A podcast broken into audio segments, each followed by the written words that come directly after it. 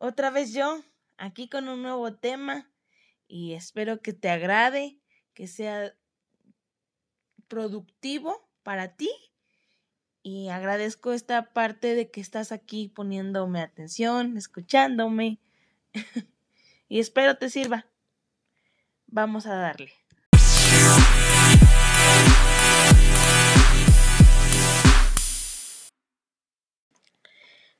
Pues bien, me vuelvo a presentar. Eh, mi nombre es Samantha Labet Cruz Arias. Actualmente curso el tercer cuatrimestre de la maestría en educación en la Universidad Interamericana para el Desarrollo. Está ubicada aquí en Tula de Allende Hidalgo. Y sean bienvenidos a este su nuevo podcast titulado Sam. Entonces vamos a comenzar.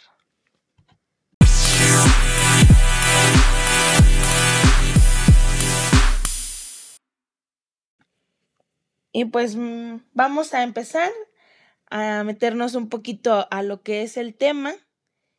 Y en esta ocasión el tema se llama educación, escuela y continuidad pedagógica. Pues a raíz de esta pandemia, hoy en día existe esa parte de que nuestras escuelas, nuestras aulas hayan quedado en esa en ese olvido. Está a razón de que pues no hay esa parte de la interacción entre el mismo docente y el mismo alumno. Por, por otro lado, eh, puedo decir yo que eso no impide que exista ese aprendizaje porque ya ahorita en la actualidad nos permitió esta parte de la de conocer, de trabajar nuevas modalidades para poder adquirir este conocimiento. Eh, me refiero a este tipo de plataformas que se estuvieron trabajando, plataformas digitales, eh, medios de comunicación como la televisión, el internet, eh, en la televisión pues estuvo lo que es el aprende en casa, ¿no? Y en la y en internet pues los eh, las plataformas nuevas, Classroom, eh, ¿qué otra? Google Drive, porque también, también ahí subían todas las actividades. Y pues a razón de esto, eh, hubo que capacitar al mismo docente para que se adquiriera o pudiera trabajar todas estas nuevas plataformas, nuevas herramientas para esta, para brindar este servicio a nuestros alumnos, ¿no?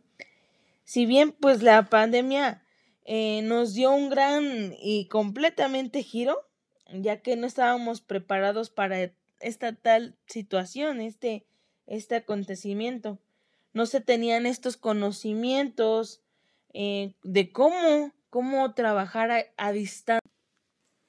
Algo que me llama la atención es esta parte de que hubo la negación por los mismos docentes a, a este nuevo cambio. Entonces, Sí, sé que efectivamente no nada más fue el cambio para, para el alumno, sino también para el mismo docente, el directivo, hasta los propios padres de familia. A, a razón de esto me viene la siguiente pregunta que a continuación les diré. Bien, como decía, me surge una pregunta. ¿Qué lecciones nos deja esta pandemia? ¿Qué, qué, qué aprendizaje podemos trabajar con esta pandemia? Pues yo puedo comentarles y decirles que la escuela, pues no es la, la parte de la, la infraestructura, o sea, la escuela es donde está el alumno y donde está el maestro. también pues hubo un cambio de paradigma, o sea, el, volver a, capacitarnos, el, trabajar nuevas modalidades, nuevas herramientas, este, también ayudó.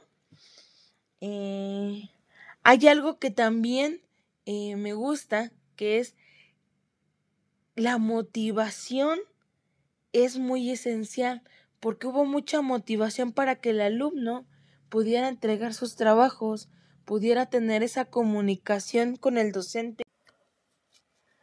Otro punto que también preocupa es esta parte de la misma del mismo rezago educativo.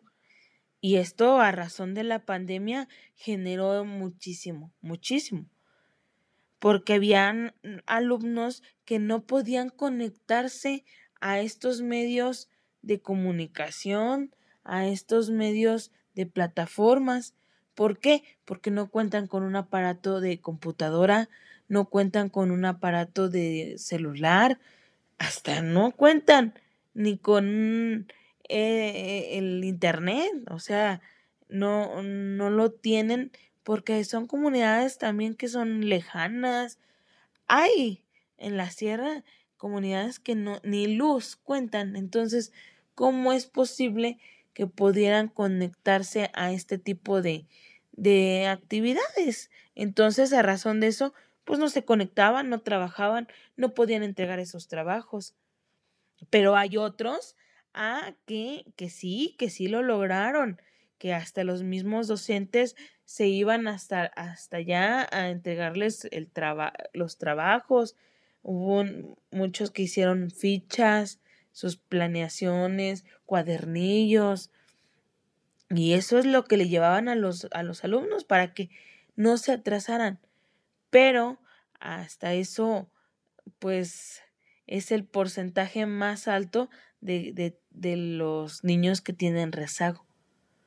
Que hoy, ahorita con esta modalidad de híbrido, estamos batallando.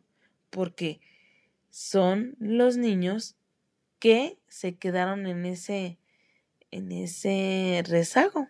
Entonces estamos trabajando con ellos y enfocándonos más en, en estos niños. Pues la propuesta de trabajar con proyectos integradores, eh, pues sí ha un poquito dejado mucho que desear, ¿no? Eh, sabemos que pues en nuestro país falta esa parte de poner más atención a estos nuevos, a estos planes y programas. Eh, algo que, que, comentábamos y que yo decía eh, en mi trabajo es de que no se le da ese seguimiento a los nuevos a los planes y programas porque cada año saca nuevos. Estábamos en el 2011, pasamos al del 2017 y ahorita vamos a pasar a, al 2022 y no se da ese seguimiento. Entonces, considero que sería necesario enfocarnos primero a uno, a uno solo y, y prepararlo bien y hacerlo pues atractivo, que, que llame la atención, que, que nos dé a reflexionar para que podamos ser ese, ese país con buen, con buen nivel académico, nivel, este, con buen nivel de educación, porque nuestro país le hace falta, le hace falta y se le ha dificultado esta parte de, de trabajar eso. No sé, a lo mejor y me he metido a otros temas, pero creo que son temas muy importantes que la lectura, la lectura que teníamos que trabajar, nos da pauta para trabajar esos temas. Espero les haya gustado, pues les agradezco su atención y nos vemos la próxima.